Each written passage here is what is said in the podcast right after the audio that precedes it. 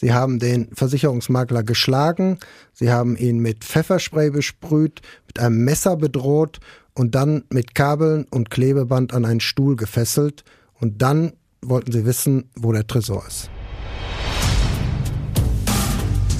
Ohne Bewährung. True Crime von hier. Und damit hi und herzlich willkommen zu Ohne Bewährung, einem Podcast von Audio West und den Ruhrnachrichten. Ich bin Alicia Theisen. Und ich bin Nora Wager und wir sprechen in unserem Podcast über Kriminalfälle hier aus der Gegend und vor allem die Gerichtsprozesse dahinter. Und deswegen ist auch heute wieder bei uns unser Gerichtsreporter Jörn Hartwig. Hi Jörn. Hi Nora, hi Alicia. Hi. Wir sprechen heute über die damals noch 15-jährige Selina aus Essen. Das war natürlich nicht ihr richtiger Name, aber den richtigen Namen, den kannte eigentlich auch niemand. Zumindest nicht die Männer, die mit ihr übers Internet geschrieben haben. Da hatte die Jugendliche nämlich gleich mehrere Profile. Und zwar auf dem Sexportal My Sugar Daddy. Ja, was dahinter steckt, das äh, kann man sich jetzt schon so denken. Das ist ein Portal, auf dem sich ältere Männer, die ja meistens auch ein bisschen Kohle haben, junge Frauen quasi ja aussuchen können wie aus so einem Katalog. Die Treffen mit den Männern, die sind dann aber ganz anders verlaufen, als man das jetzt im ersten Moment denken könnte. Zu den Treffen ist Selina nämlich nicht alleine gekommen. Sie hatte immer ihre drei Komplizen im Schlepptau, eine weitere Frau und zwei Männer. Das Ganze war von Anfang an eine Falle. Die Sugar Daddies, mit denen sich Selina getroffen hat und die sich natürlich eigentlich ein erotisches Abenteuer erhofft haben, wurden ausgeraubt und ausgeplündert. Ja, und dabei ist ganz schön viel Beute zusammengekommen. Das kann man auf jeden Fall sagen. Es ging immerhin um Bargeld und Schmuck im Wert von über 80.000 Euro, vielleicht sogar ähm, noch ein bisschen mehr. Es gab nämlich noch einen Brillantring im Wert von immerhin, Achtung, 50.000 Euro. Der ist auch weggekommen oder der soll weggekommen sein. Aber in diesem Punkt, da waren die Richter sich am Ende nicht ganz so sicher, ob das wirklich stimmt, ob es diesen Ring wirklich gegeben hat. Sonst hätte sich die Beute nämlich sogar auf über 130.000 Euro belaufen. Klingt jetzt erstmal ziemlich lukrativ und gut, aber so ganz lange konnte das natürlich nicht gut gehen. Die Clique ist im Oktober 2021 festgenommen worden. Sechs Monate später kam es am Essener Landgericht dann zum Prozess, über den hast du Jörn dann ja auch berichtet. Und da sind dann auch alle vier verurteilt worden. Bis auf Selina, den Lockvogel, haben die Richter auch alle ins Gefängnis geschickt. Das war im Mai 2022. Und die Urteile, die waren auch gar nicht mal so lasch. Also es waren Haftstrafen zwischen drei und sieben Jahren. Selina ist dagegen mit zwei Jahren Jugendhaft auf Bewährung davon gekommen. Da war sie auch ganz schön erleichtert dann, oder? Auf jeden Fall. Wenn ich mich zurückerinnere, dann habe ich sie eigentlich vor Augen, eigentlich immer nur heult. Sie hat nur geheult, schon als es losging. Ich weiß noch, als sie damals von einer Wachtmeisterin in den Gerichtssaal gebracht worden ist, da konnten wir ihr Gesicht zwar nicht sehen, weil sie das hinter einem grünen Aktendeckel versteckt hat, den ihr Verteidiger, das ist ja auch oft so üblich, dass man einfach äh, sich da vor den Fotografen versteckt, den er ihr vorher gegeben hat. Aber der ganze Körper, das weiß ich noch, der hat komplett gezittert und der Verteidiger, der musste sie sogar richtig stützen, bis sie dann ähm, an ihrem Platz war und sich hinsetzen konnte und später auch noch. Sie hat eigentlich, ja, wie ich schon gesagt habe, nur geheult und geschluchzt. Aber man kann sich ja auch wirklich vorstellen, dass das echt belastend ist, wenn man da wie eine Schwerverbrecherin von einer Wachtmeisterin in den Gerichtssaal gebracht wird. Da war damals wahrscheinlich viel Presse im Saal, oder? Auf jeden Fall, jede Menge. Fotografen, Fernsehteams, Journalisten. Und ich äh, war natürlich auch dabei. Ich habe auch gefilmt und äh, fotografiert. Ja, und wir dürfen ja auch nicht vergessen, einmal, dass äh, die damals gerade mal 17 war, also sie war bei den Taten 16 beziehungsweise 15 Jahre alt und dann im Prozess 17. Und es ging ja jetzt auch nicht irgendwie um, weiß ich nicht, einen kleinen Ebay-Betrug oder hey, du bist schwarz gefahren, sondern es hatte ja diesen, ich nenne es jetzt mal, äh, ja, sexualisierten Hintergrund ähm, weil ja diese Rotlichtsache da ja noch ins Spiel gekommen ist. Ähm, bei so Internetportalen wie My Sugar Daddy denkt man natürlich an Prostitution, ganz klar. Und die Angeklagte war ja, wie gesagt, noch minderjährig. Also da kann man sich ja vorstellen, dass das dann schon ein ganz schönes öffentliches Interesse auch war bei diesem Prozess. Klar, weil sie war halt der Lockvogel. Sie war es, die reichen älteren Männern den Kopf verdreht hat, egal was die anderen später gemacht haben, das Interesse, genau wie du gesagt hast, das ähm, ja auch unser Interesse als Journalisten galt natürlich erstmal nur ihr.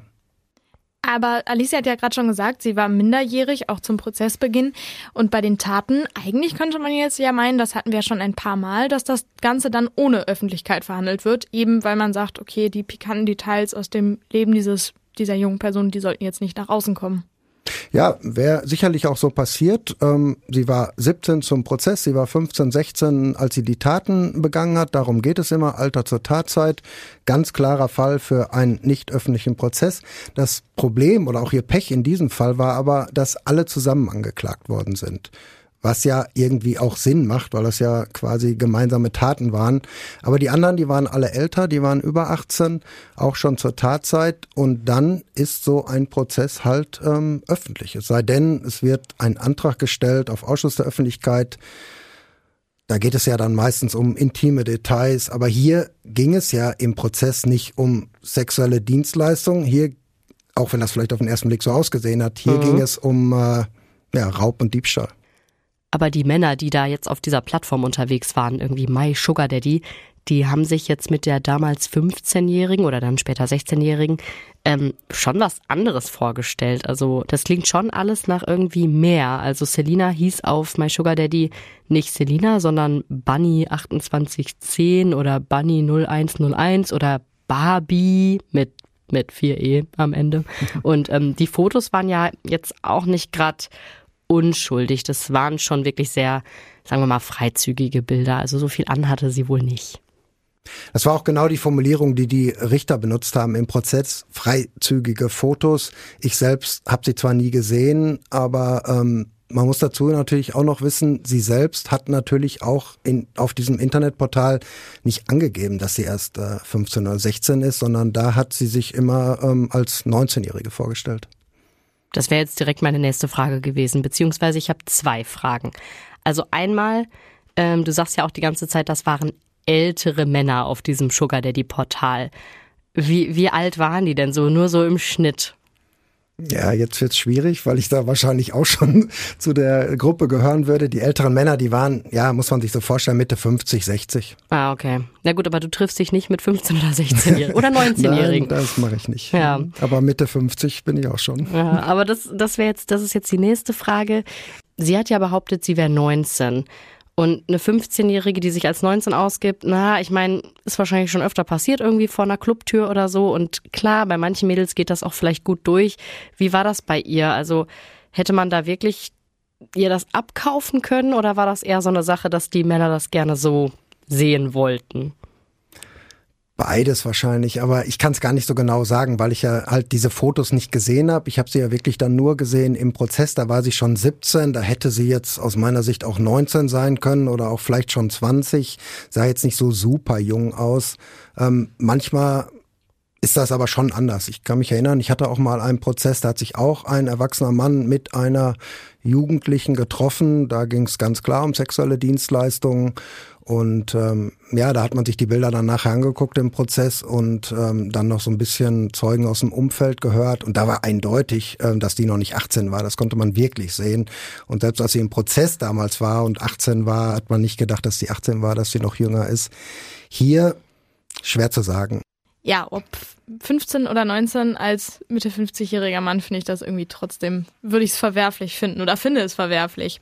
Aber es ist ja zum Teil auch strafrechtlich relevant, was da jetzt genau passiert ist. Wissen wir denn jetzt, was die da bei ihren Treffen gemacht haben?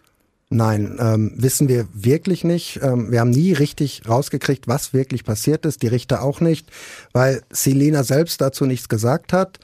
Aber es war natürlich schon so, dass die Profile, die sie da hatte auf My Sugar Daddy, dass sie die nicht erst angelegt hat, um diese Raub- und, und Überfallstaten zu machen, sondern die hatte sie schon eine ganze Zeit vor, also bevor die Opfer überfallen worden sind oder ausgeplündert worden sind. Sie kannte die Männer alle schon, weil es eben schon vorher Treffen gegeben hat.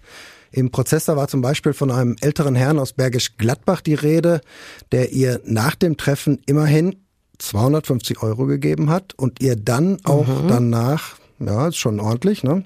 Und danach dann nochmal 500 Euro überwiesen hat, allerdings ohne dass es ein Treffen gegeben hat. Er selbst hat im Prozess später gesagt, ja, das war also einfach nur ein Darlehen. Einfach nur ein Darlehen für einfach nur reden. Ja, also ja. Ich, hm, ich, weiß nicht, klingt irgendwie nicht nur nach, nach Reden.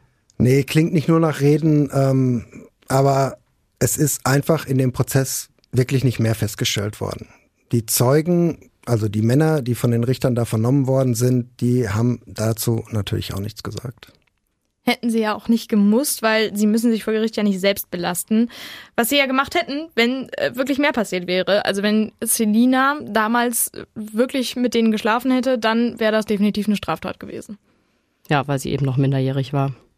Genau. Das Einzige, was es gegeben hat, das war mal so ein ganz leichter Hinweis, ähm, dass vielleicht doch mehr passiert ist als nur Plaudern. Und zwar von einem der anderen Angeklagten.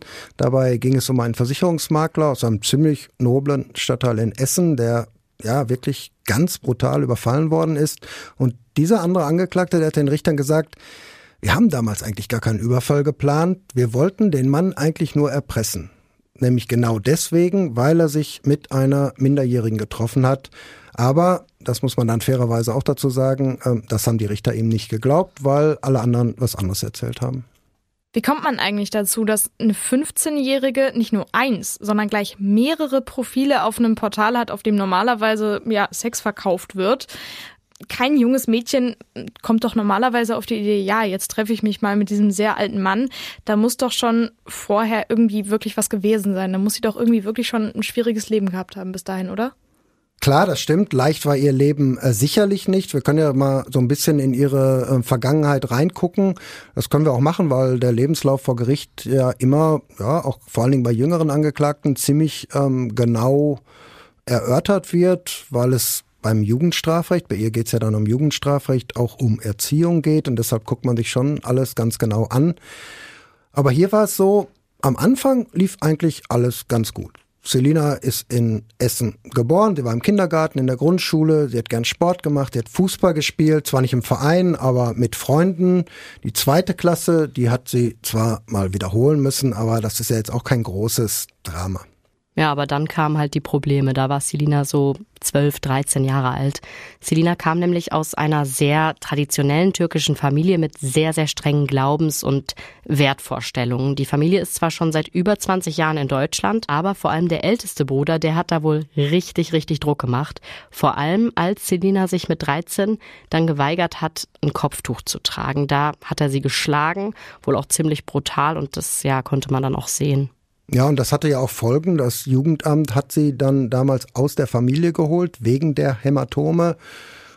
Sind diese Prügelstrafen, die sie halt zu Hause von ihrem Bruder bekommen hat, ja, wahrscheinlich auch nicht geheim geblieben.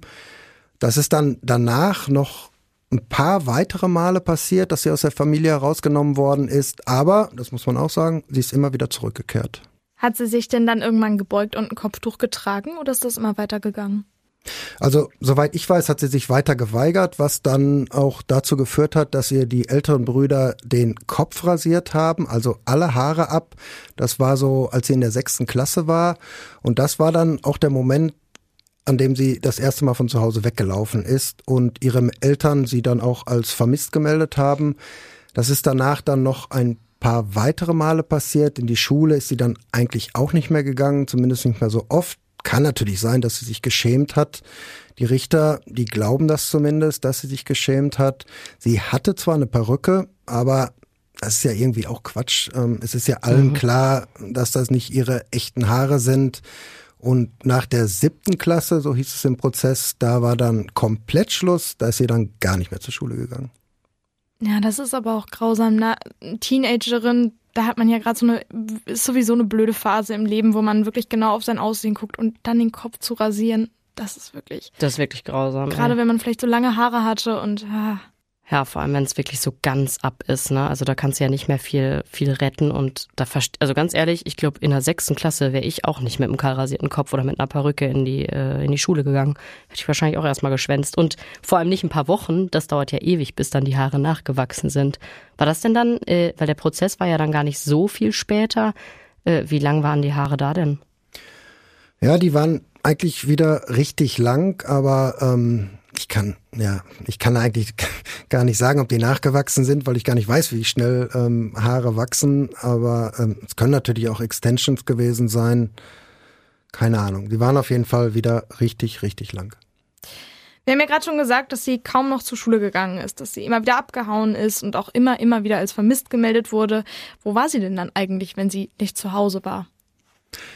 Ich weiß gar nicht, ob das im Prozess überhaupt angesprochen worden ist. Kann auch natürlich sein, dass ich das gar nicht mitbekommen habe. Ich weiß aber, dass sie genau in dieser Zeit auch einen festen Freund hatte, von dem sie dann auch schwanger geworden ist mit 14.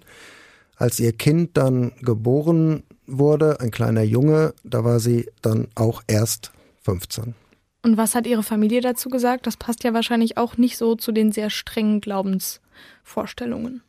Ich glaube, die weiß das gar nicht. Die Richter, die gehen auf jeden Fall davon aus, dass das keiner mitgekriegt hat, weil das natürlich auch genau die Zeit war, als sie mal wieder in der Obhut des Jugendamtes war. Sie ist dann während der Schwangerschaft in eine Mutter-Kind-Einrichtung gezogen und später in eine Wohngruppe, auch in einer ganz anderen Stadt. Alles in Absprache mit dem Jugendamt. Ja, und der Vater des Babys? Das lief wohl eine Zeit lang ganz gut. Die beiden, die sollen rund zwei Jahre zusammen gewesen sein. In dieser Zeit war die Angeklagte mit dem Baby auch häufiger bei seiner Familie, einer Familie, der es wohl auch ganz gut ging, weshalb die Eltern dann später übrigens auch zu den Opfern gehörten. Das war nämlich der einzige Fall, bei dem es laut Urteil keinen Sugar Daddy Hintergrund gab. Sugar Daddy Hintergrund, das ist auch. ja, auf jeden Fall. Da gab es keine Kontakte zwischen Celina und dem Vater, sondern sie wusste einfach nur, ja, dass da vielleicht Geld in der Familie ist. Mhm. Lass uns nochmal eben bei der Angeklagten, also bei Selina bleiben. Die hat ihr Kind ja nicht behalten. Als es ein Jahr alt war, hat sie es in eine Pflegefamilie gegeben. Danach hat sie ihren Sohn zwar noch ein paar Mal besucht, aber dann auch nicht mehr. Wieso eigentlich? Wahrscheinlich war das einfach zu hart für sie. Das haben die Richter zumindest nachher im Urteil gesagt. Sie hat nämlich gemerkt, dass der Junge, ganz kleiner Junge ja noch, dann tatsächlich eine ziemlich enge Beziehung zu seiner Pflegemutter entwickelt hat. Und für sie war das dann wahrscheinlich einfach zu schwer, immer wieder Abschied zu nehmen, wenn sie da hingekommen ist, emotional zu schwer. Was, ja, das kann man sich ja auch vorstellen. Sie hat dann den Kontakt abgebrochen, ist wieder zu ihren Eltern zurückgekehrt, dann ja ohne Kind. Aber die Probleme, die gingen trotzdem weiter. Insgesamt ist sie zwischen 2018 und 2021 16 Mal von ihren Eltern als vermisst gemeldet worden. Also sie ist nicht zur Schule gegangen, sie hat wohl auch nicht gearbeitet. Wovon hat sie denn gelebt? Ja, vom Taschengeld halt. Die Eltern, die haben ihr zwar keinen festen Betrag gegeben, aber es hieß, wenn sie sich mal was kaufen wollte, dann hat sie auch Geld gekriegt. Aber das war ja auch ein Teil ihres Problems, dass sie eigentlich ständig kein Geld hatte und es eigentlich brauchte. Klar, wenn du 15, 16 bist, dann, also mir hat mein Taschengeld da nie gereicht, wenn du irgendwie ins Kino gehen möchtest und ich weiß nicht, was mit Freunden machen, shoppen. Da kann ich mir schon vorstellen, dass sie pleite war. Ja, ein bisschen Geld hat sie gehabt. Sie hat sich nämlich was ausgedacht. Ähm, da passt auch eine Vorstrafe zu. Sie hat nämlich Klamotten im Internet angeboten, die sie dann gar nicht verschickt hat. Ähm, Jacken und Pullover zum Beispiel von Tommy Hilfiger oder von Wellenstein. Nicht so richtig teuer, aber so 250 Euro sind dann da auch schon zusammengekommen. Wow. Was natürlich nicht gut gehen konnte, weil ähm, sie ist dann angeklagt worden. Es gab einen Prozess. Ja, da war sie jetzt noch jung, äh, nicht vorbestraft. Ähm, es gab eine Verwarnung, das kann man bei Jugendlichen machen. Da sind Arbeitsstunden angeordnet worden, die sie dann allerdings auch bis zu dem Prozess, über den wir jetzt hier heute reden, ähm, tatsächlich noch nicht alle abgeleistet hatte.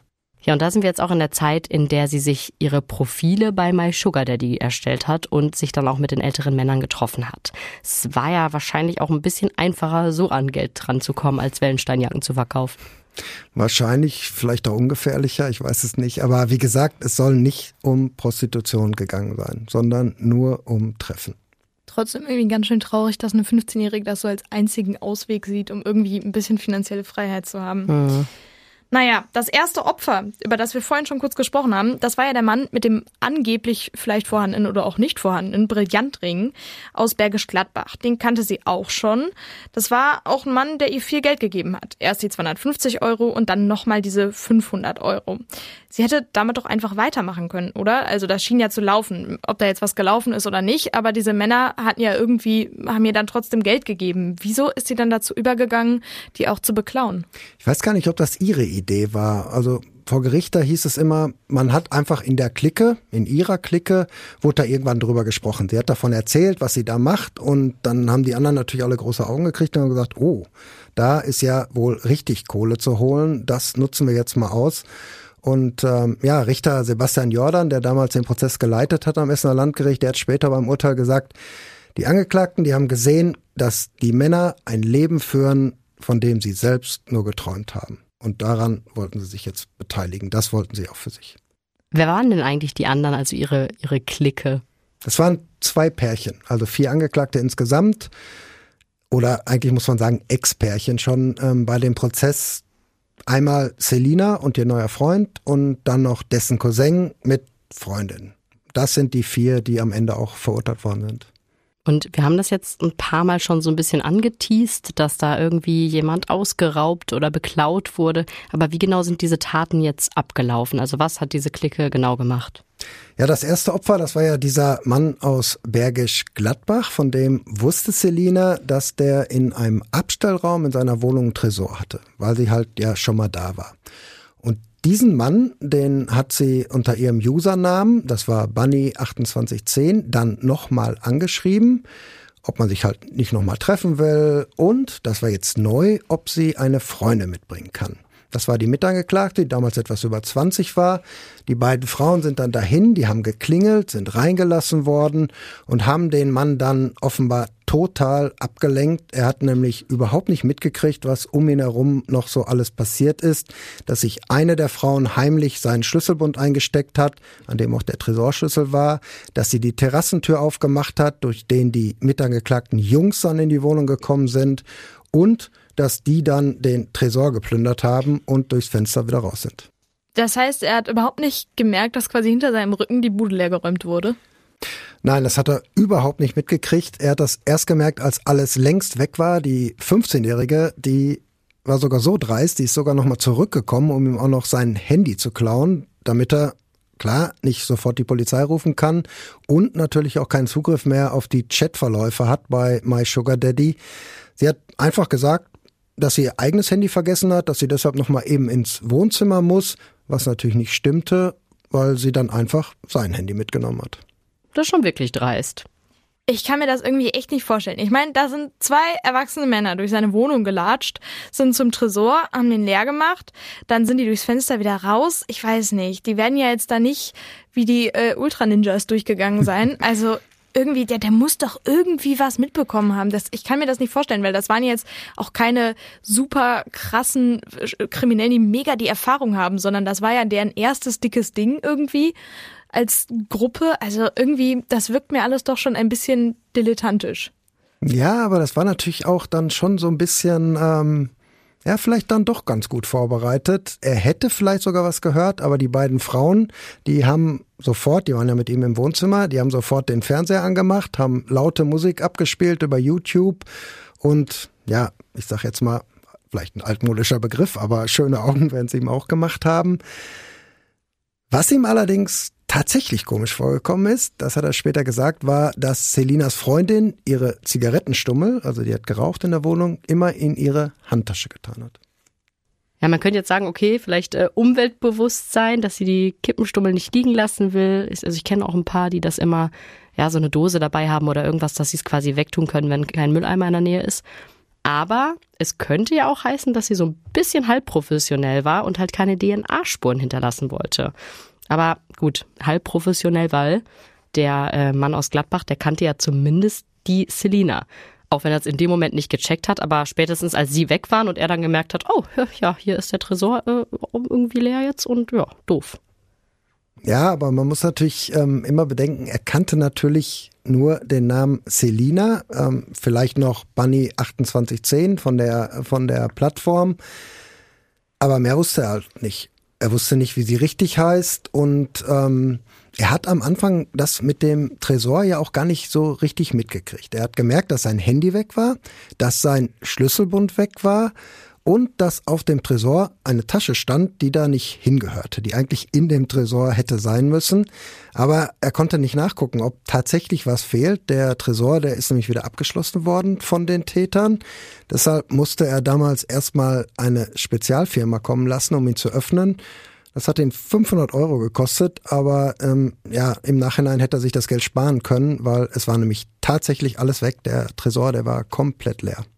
Und der Beutezug, der hat sich aus Sicht der Täter ja zumindest auch echt gelohnt. Wir können ja mal auflisten, was alles in diesem Tresor drin war.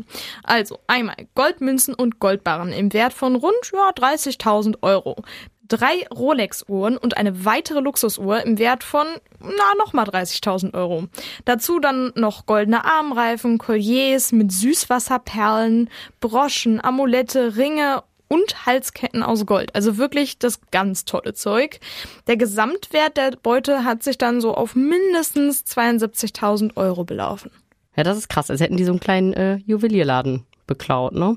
Aber man muss dazu sagen, so leicht wird man das Zeug ja nicht los, weil gut Gold vielleicht noch und so eine Uhr, hm, aber das ist ja alles nur mal geklaut und nicht so einfach zu verticken. Ja, hier war es ein bisschen anders. Also normalerweise, klar, ist das genauso, wie du sagst. Hehlerware, heiße Ware, da gibt's nur einen Bruchteil. Also in manchen Prozessen, wenn es so um, um Junkies geht, die irgendwas klauen, ja, die sind froh, wenn sie zehn Prozent von dem Wert nachher kriegen, mhm. ähm, um sich davon Drogen zu kaufen. Hier war es aber ein bisschen anders, weil es eben, genau wie du gesagt hast, Gold war, Goldbarren, ähm, Goldmünzen, die teuren Rolex-Uhren, da gibt's ja auch einen äh, Spezialmarkt für. Deshalb gehen die Richter davon aus, dass sie hier in diesem Fall, also Wert 72.000 Euro, dass sie in diesem Fall tatsächlich 50.000 Euro für alles zusammengekriegt haben. Ja, hat sich also gelohnt. Da hat ja jeder einen guten Anteil bekommen. Ja, nicht ganz jeder. Die Beute, die ist nur zwischen den Männern geteilt worden. Das ist so, ich meine, sie sind ja eh schon verwerflich, weil sie Kriminelle sind, aber das ist doppelt verwerflich. Aber war, also jetzt mal ehrlich, warum? Also warum haben das jetzt nur die Kerle gekriegt? Das war offenbar von Anfang an so abgemacht. Also vielleicht hatten die Mädchen auch nichts zu sagen. Die Jungs, die haben sich davon auf jeden Fall Goldketten gekauft. Einer hat sich sogar einen Porsche Cayenne gekauft, war zwar schon zehn Jahre alt. Aber ja, die haben ähm, das Geld 50-50 geteilt unter sich. Aber ja, die Frauen haben dann wirklich gar nichts gekriegt, oder wie? Ja, gar nichts ist vielleicht dann auch nicht richtig. Ähm, die sind dann eingeladen worden zu Shoppingtouren, zu teuren Restaurantbesuchen. Man hat sich in Hotels eingebucht. Also sie haben so mittelbar davon profitiert. Ja, aber ganz ehrlich, also du hast jetzt gesagt eingeladen, aber ich meine, die haben auch alle dafür gearbeitet, in ganz großen Anführungszeichen gearbeitet, dann müssen sie auch alle was dafür bekommen und nicht die einen kriegen alle Kohle und laden dann die Damen darauf ein. Also das ist ja wirklich so ein Rollenbild, das, äh, nee. Ja, das haben die Richter auch gesagt. Die haben gesagt, absolut überholtes äh, Rollenverständnis. Die, aber es war halt so. Ne? Die haben einfach, ähm, die Frauen haben kein Bargeld gekriegt von der Beute. Und neben der Strafe, ähm, die ja dann, die Strafen, die ja dann verhängt worden sind, haben die Richter auch angeordnet, dass ja der ganze Wertersatz, der Wert der Beute ähm, eingezogen wird. Wertersatz. Das ist ja jetzt wieder so ein richtig schönes Amtsdeutsch und dafür mag ich unseren Podcast, ja, dass wir immer mal wieder so ein bisschen aufdröseln, was hinter diesen ganzen komplizierten Formulierungen eigentlich steckt. Wir haben in unserem Podcast zwar noch nie direkt drüber gesprochen, aber das kommt eigentlich ziemlich oft vor, dass die Einziehung von Wertersatz angeordnet wird. Wenn man das ganz einfach erklären will, dann kann man in unserem Fall sagen, die Richter haben angeordnet, dass der Wert der Beute zurückgezahlt werden muss. Wenn die Beute noch greifbar wäre, also zum Beispiel die Rolex-Uhren, dann hätte man einfach gesagt, hier hast du deine Rolex-Uhr zurück, tut mir leid. Aber die Rolex-Uhren waren ja nun verkauft. Das heißt, sie müssen den Wert zurückgeben. Die Angeklagten werden die rund 85.000 Euro, das ist das, was bei allen Fällen quasi angehäuft wurde, die werden die wahrscheinlich nie zurückzahlen können. Aber der Staat hat dann trotzdem so eine Art Titel, falls sie doch mal zu Geld kommen, im Lotto gewinnen, irgendwie doch noch Chefchirurg werden. Dann könnten zum Beispiel die Konten gepfändet werden. Für unseren Lockvogel Selina, da gilt das aber nicht. Sie war zur Tatzeit ja noch Jugendliche und da geht das nicht. Da kann man die Einziehung des Wertersatzes nicht anordnen. Bei Drogengeschäften ist das Ganze übrigens besonders in Anführungsstrichen bitter. Da wird nämlich nicht der Gewinn abgeschöpft und eingezogen, sondern gleich der Umsatz. Das ist natürlich viel, viel mehr. Und jetzt erklär nochmal den Unterschied zwischen Gewinn und Umsatz. Wirtschaftswissenschaften. Ja, das kriege ich gerade noch so hin. Also, man stelle sich jetzt vor, ich kaufe mir für 10 Euro zum Beispiel Haribos und dann verkaufe ich die an Alicia für 12 Euro. Dann mhm. wäre mein Gewinn wäre 2 Euro, aber der Umsatz wären 12 Euro. Und im Falle des Falles, wenn unsere Haribos keine Haribos, sondern Drogen wären, dann müsste ich eben 12 Euro Wertersatz leisten. Und das hättest du verdient, weil du mich mit den Haribos voll abziehst. Aber okay, zurück mal zu unserem Prozess nach äh, dem perfekten Ablenkungstrickdiebstahl. Da war ja jetzt noch nicht Schluss. Ähm, es ging ja sofort weiter. Rund einen Monat später hatte die Clique ja schon das nächste Opfer an der Angel. Diesmal einen älteren Herrn aus einem Nobelvorort in Essen. Da haben wir auch schon mal kurz drüber gesprochen vorhin. Und auch zudem hatte die Jugendliche aus Essen, die Selina, die kurz vor der zweiten Tat 16 geworden ist, schon früher Kontakt. Auch über die Internetplattform My Sugar Daddy. Bei ihm hieß sie dann aber wieder anders. Da hat sie sich Bunny 0101 genannt und hat sich am ersten Treffen aber auch wieder als Selina vorgestellt. Aber das war gar nicht so leicht für die Tat, wieder Kontakt zu ihm aufzunehmen, denn es muss bei irgendeinem früheren Treffen nämlich mal Streit gegeben haben, sodass dieser ältere Herr aus Essen eigentlich kein Interesse mehr hatte, irgendwas mit Selina zu tun zu haben. Ja, deswegen hat sich die Clique dann was ganz anderes überlegt. Äh, dieser Mann war nämlich selbstständiger Versicherungsmakler. Und da wollten dann die so tun, als ob sie sich ein Mofa versichern lassen wollen bei dem. Aber es sollte ja trotzdem eigentlich alles genauso ablaufen wie schon bei dem in Bergisch Gladbach. Die Jungs gehen rein, nehmen alles mit und sind wieder weg. Das war auf jeden Fall der Plan, aber das ist dann doch ganz anders abgelaufen. Die beiden Frauen, die sind da tatsächlich rein, beide mit Käppi und Mund-Nasenschutz. Es war jetzt schon Corona-Zeit, was für sie in dieser Situation natürlich auch ganz gut war. So waren sie zumindest nicht zu erkennen. Sie sind dann ins Wohnzimmer geführt worden. Das war gleichzeitig das Arbeitszimmer dieses Versicherungsmaklers. Eine von ihnen, die hat aber vorher, was er nicht gemerkt hat, die Haustür so ein ganz klitzekleines bisschen aufgelassen. Und genau in dem Moment, als der Versicherungsmakler schon die Unterlagen für die Mofa-Versicherung vorbereitet hat, da sind dann die beiden Freunde der Frauen in die Wohnung gestürmt. Sie haben den Versicherungsmakler geschlagen, sie haben ihn mit Pfefferspray besprüht, mit einem Messer bedroht und dann mit Kabeln und Klebeband an einen Stuhl gefesselt. Und dann wollten sie wissen, wo der Tresor ist.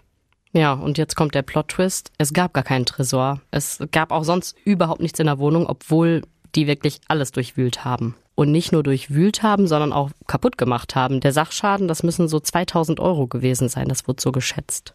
Die Beute war dafür dann aber ziemlich mickrig für den ganzen Aufwand. Gerade mal 80 Euro aus dem Portemonnaie des Mannes. Ja, war da wirklich nicht mehr oder haben sie einfach nicht mehr gefunden? Weil in dem Nobelviertel in Essen, da könnte ja zum Beispiel auch irgendwie teure Kunst oder so rumstehen. Ja, aber die hätten sie ja wahrscheinlich gar nicht mitgenommen. Die waren ja schon auf Bargeld und Schmuck aus, ähm, weil das auch einfach ist. Aber ich weiß es nicht. Es gibt natürlich noch unendlich viele Orte, wo man sein Geld verstecken kann. Meine Urgroßmutter, die hat ihr Geld zum Beispiel immer im Kleiderschrank versteckt zwischen ihrer Wäsche und dann vergessen, wo es war. Das freut einen ja auch immer, wenn man irgendwo mal Geld versteckt hat, was dann wieder. Ja, vor allen Dingen freut man sich, wenn man es dann irgendwann wiederfindet und ganz überrascht ist. Aber hier in unserem Fall, da hat der Versicherungsmakler den Tätern eigentlich von Anfang an gesagt, ich habe nichts im Haus und so war es wohl auch. Ich glaube nämlich tatsächlich, wer da auf einem Stuhl sitzt, gefesselt, wer mit einem Messer bedroht wird und, ähm, das habe ich noch gar nicht gesagt, während der gesamten Durchsuchung des Hauses auch noch ein Handtuch über den Kopf gelegt kriegt, so dass er nicht sehen kann. Ich glaube, der sagt den Tätern, wo das Geld ist. Allein, weil man da ja wahrscheinlich einfach Todesangst hat. Das ist auf jeden Fall ja wirklich nochmal eine ganz andere Nummer jetzt, dieser Fall. Also bei dem in Bergisch Gladbach, der wurde halt beklaut und man kann auch so sagen, irgendwie smart und dann hat sie sogar noch das Handy mitgenommen. Aber das hier ist ja wirklich dann ein Raub. Also der wurde ja wirklich angegriffen und auch körperlich verletzt und ja, bedroht. Und dann kommt noch dazu, zumindest aus Sicht der Täter und Täterinnen jetzt, war es ja ein kompletter Reinfall. Die haben dann wohl sogar noch, weil sie so wütend waren, dass sie gar nichts gefunden haben, bis auf diese 80 Euro, einen Reifen am Porsche des Opfers zerstochen, der direkt da vor dem Haus geparkt war. Aber das hat sie ja auch nicht weitergebracht und sie haben den Mann dann tatsächlich einfach so zurückgelassen. Der saß alleine immer noch an diesen Stuhl gefesselt. Was ja auch total gefährlich war, das haben die Richter im Urteil später auch gesagt. Man kann eigentlich nur von Glück sagen, dass er sich ähm, ja irgendwann hat selbst befreien können. Ja, ich denke da auch direkt an die Folge, die hatten wir, das ist inzwischen schon echt eine Weile her. Ähm, Tod in der Garage hieß die.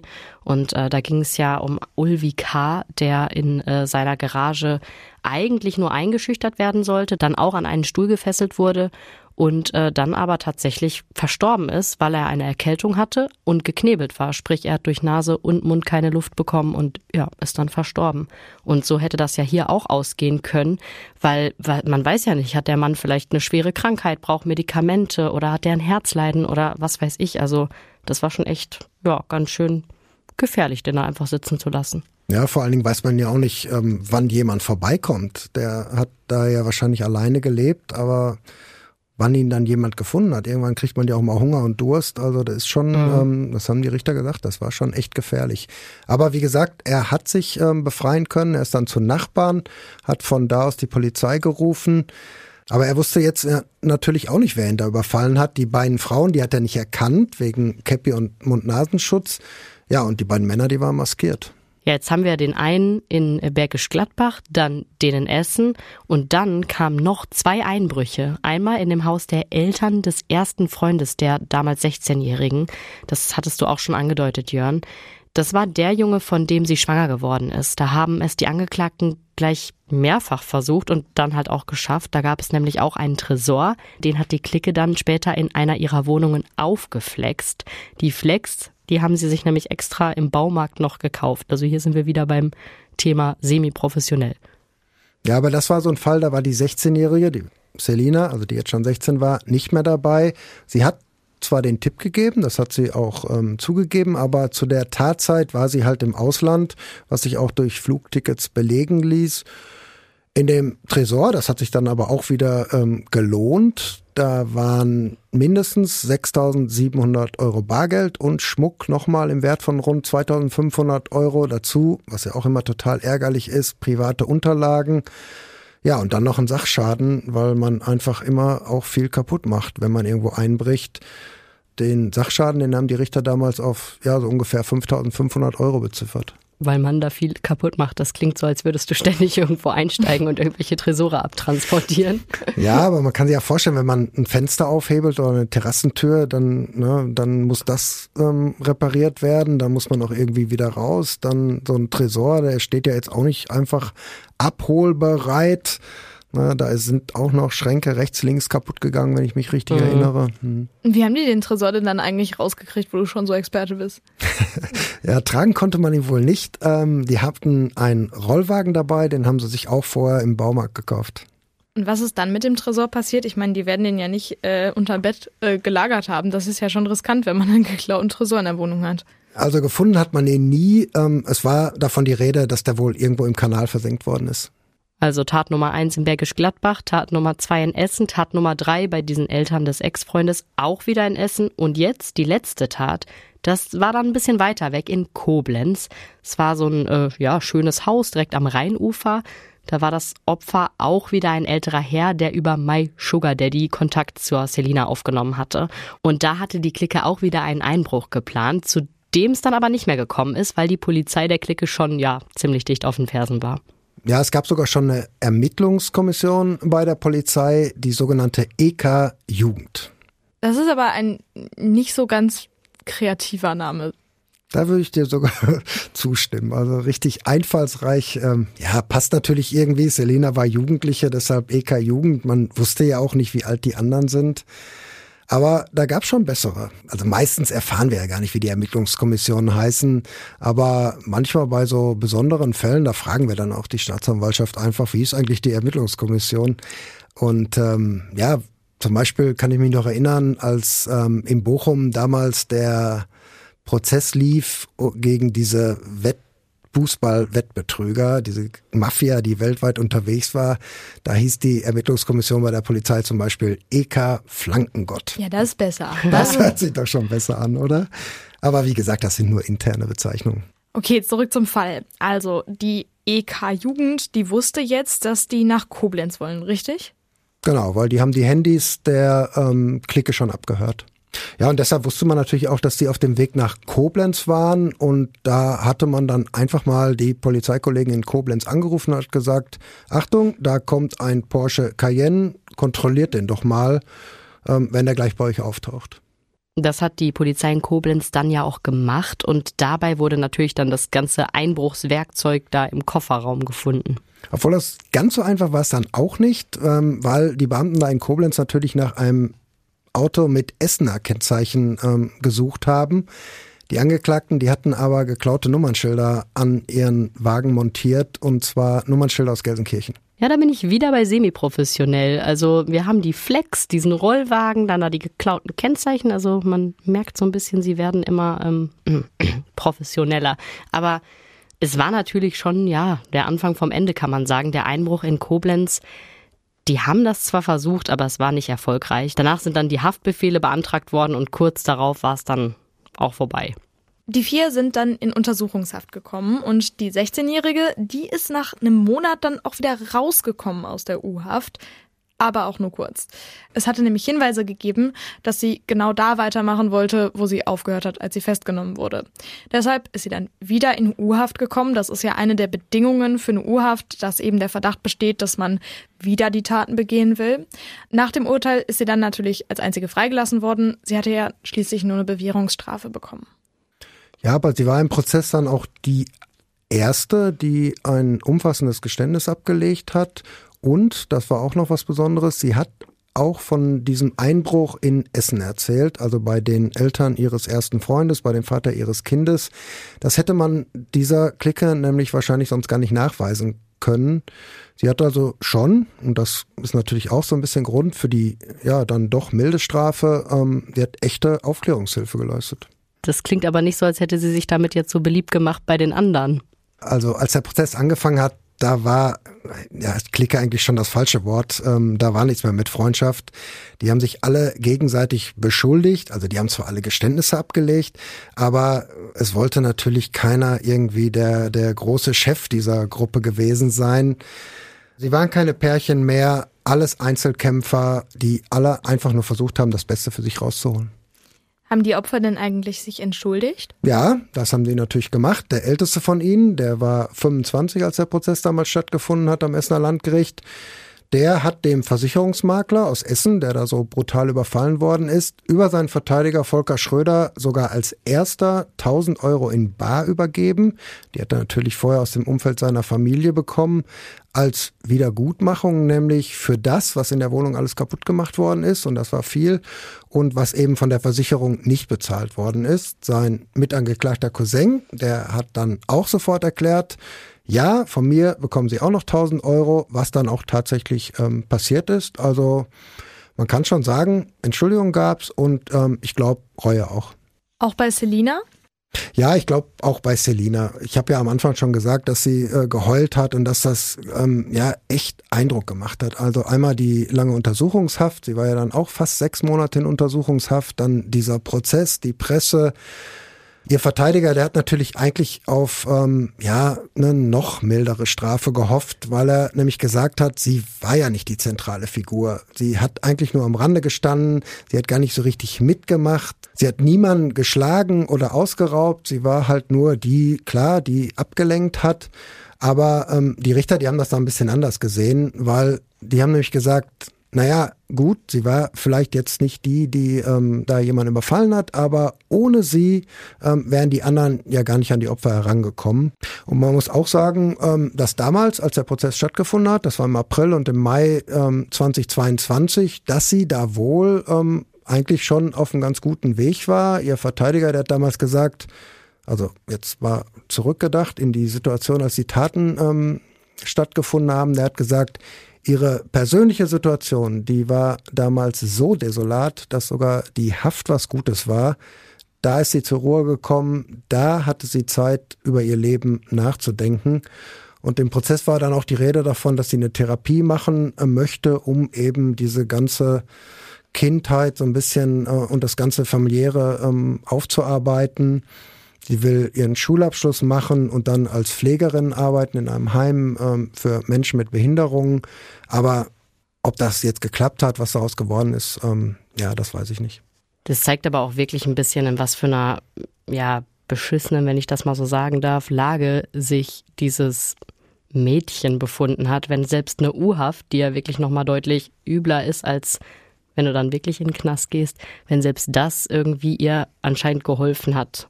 Also zumindest so wie der Verteidiger das jetzt dargestellt hat. Es war ja einfach ein Kind, das Gewalt erfahren hat und dann nicht weiter wusste und in so eine Endlosschleife aus Weglaufen, vermisst sein, irgendwie an die falschen Leute geraten und dann eben diesen Verzweiflungsschritt auf so eine, ja, Sugar Daddy Plattform macht. Also das ist ja eigentlich wirklich tragisch und deswegen, ich finde es auch eigentlich ganz gut, dass sie nur die Bewährungsstrafe bekommen hat, weil sie hat ja, Jörn, du hast es ja gesagt, sie hat Reue gezeigt, sie hat irgendwie auch den Willen gezeigt, ihr Leben zu verändern. Wir wissen zwar nicht, wie es weitergegangen ist mit ihr, was ja auch gut ist. Für uns endet die Berichterstattung ja mit dem Prozess, aber ich glaube, es ist ganz gut, dass sie jetzt irgendwie neu ihr Leben aufs Gleis bringen konnte.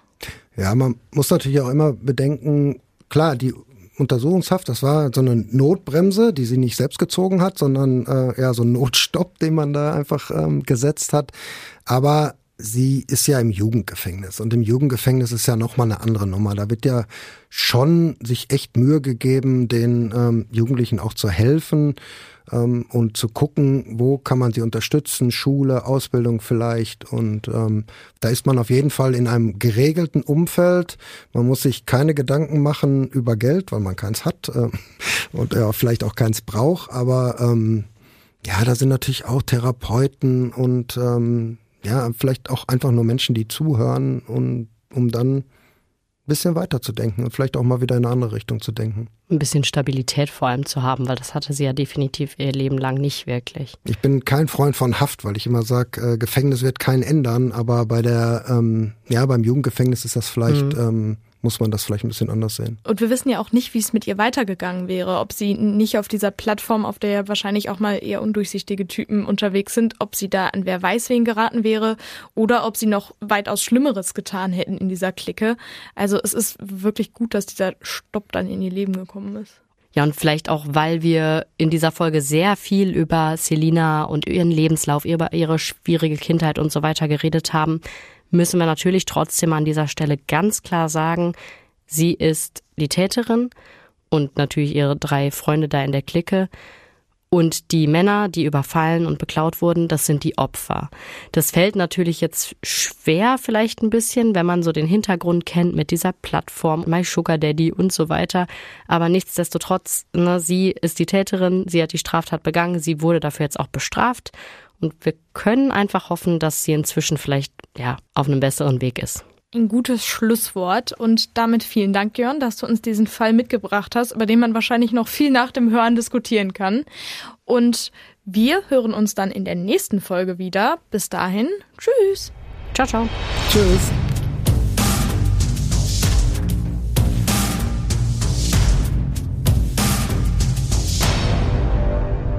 Wenn euch dieser Podcast gefällt, dann schlagt ihn doch mal euren Freunden vor. Vielleicht habt ihr da jemanden im Umfeld, der dringend noch einen True Crime Podcast mehr vertragen kann.